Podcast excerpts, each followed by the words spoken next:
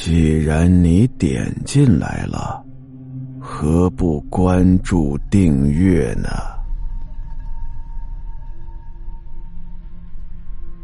又是凶宅。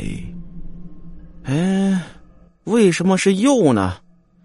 反正凶宅的故事讲了不少了，我实在是起不出名字了，我就随便起了一个。有这么栋房子，这房子呢是三层楼的房子，户型啊、位置啊各方面还都不错。只不过这房子呀，一连死了四个人，一个是病死的，三个人是自杀的。这房子刚盖起来没多久啊，就被一家人买下来。买下来之后呢，很快就住了进来。本来男主人的身体啊非常不错，但是搬进来之后啊，身体就每况愈下。在这里住了不到四年，人就死了。这男主人一死呀，家里人都非常伤心，只是简单的带了一点随身用品，所有的家具都留着。人就搬走了，把这房子呀就给出租出去了。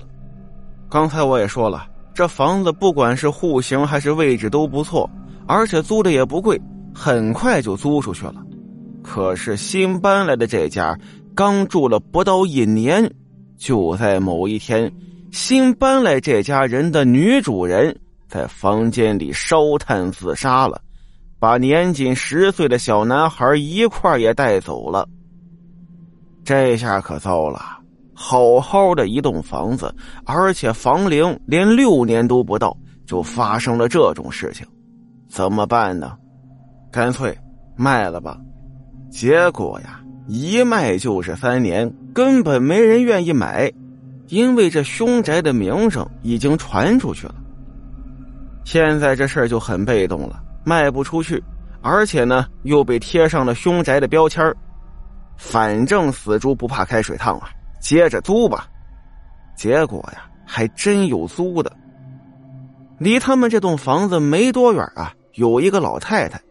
老太太的老公啊，早年前病逝了，家里头呢只有一个儿子，但这儿子很不孝顺，偷偷就把死去老爹留下的房子给卖了，导致这老太太现在呀，连一个栖身之处都没有。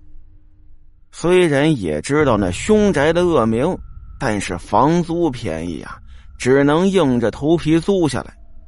而老太太的儿子得知母亲租了一套凶宅，根本就不上门了，人都不知道去哪儿了，正好找个借口断绝和母亲的来往。就在老太太搬进来有一段时间的时候，有那么一天呢，邻居们突然就闻到了一股非常馊的臭味。而且这臭味啊，已经维持好多天了，而且好多天都没看到那老太太了。于是赶紧把那情况告诉给房子的房东。这时候房东听了，顿时心中感觉不妙啊，所以接到电话之后，带着备用钥匙就来到了现场。过来之后啊，就看到好几个邻居在那纷纷议论着，指着他们家的房子就说。那股臭味啊，好像还真是从里边传出来的。人呢，总得要面对现实嘛。女房东来到房子门口，拿出钥匙，手都哆嗦呀，手脚不听使唤，哆里哆嗦呀，半天打不开门。于是呢，又报了警，警察过来拿着钥匙才把门打开的。这一打开门呐，一股强烈的、非常让人恶心的臭味就扑面而来。这老太太就在一楼客厅里吊死了。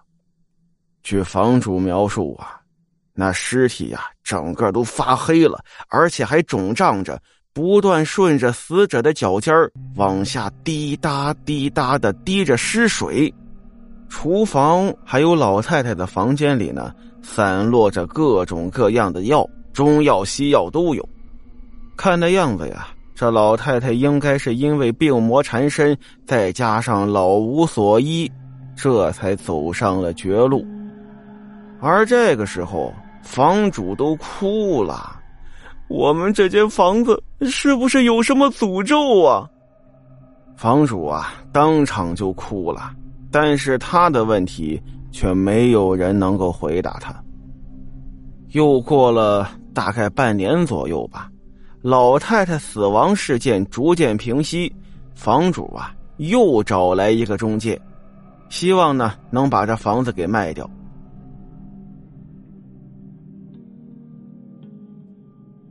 好了，今天的故事到这儿，咱们下集再见。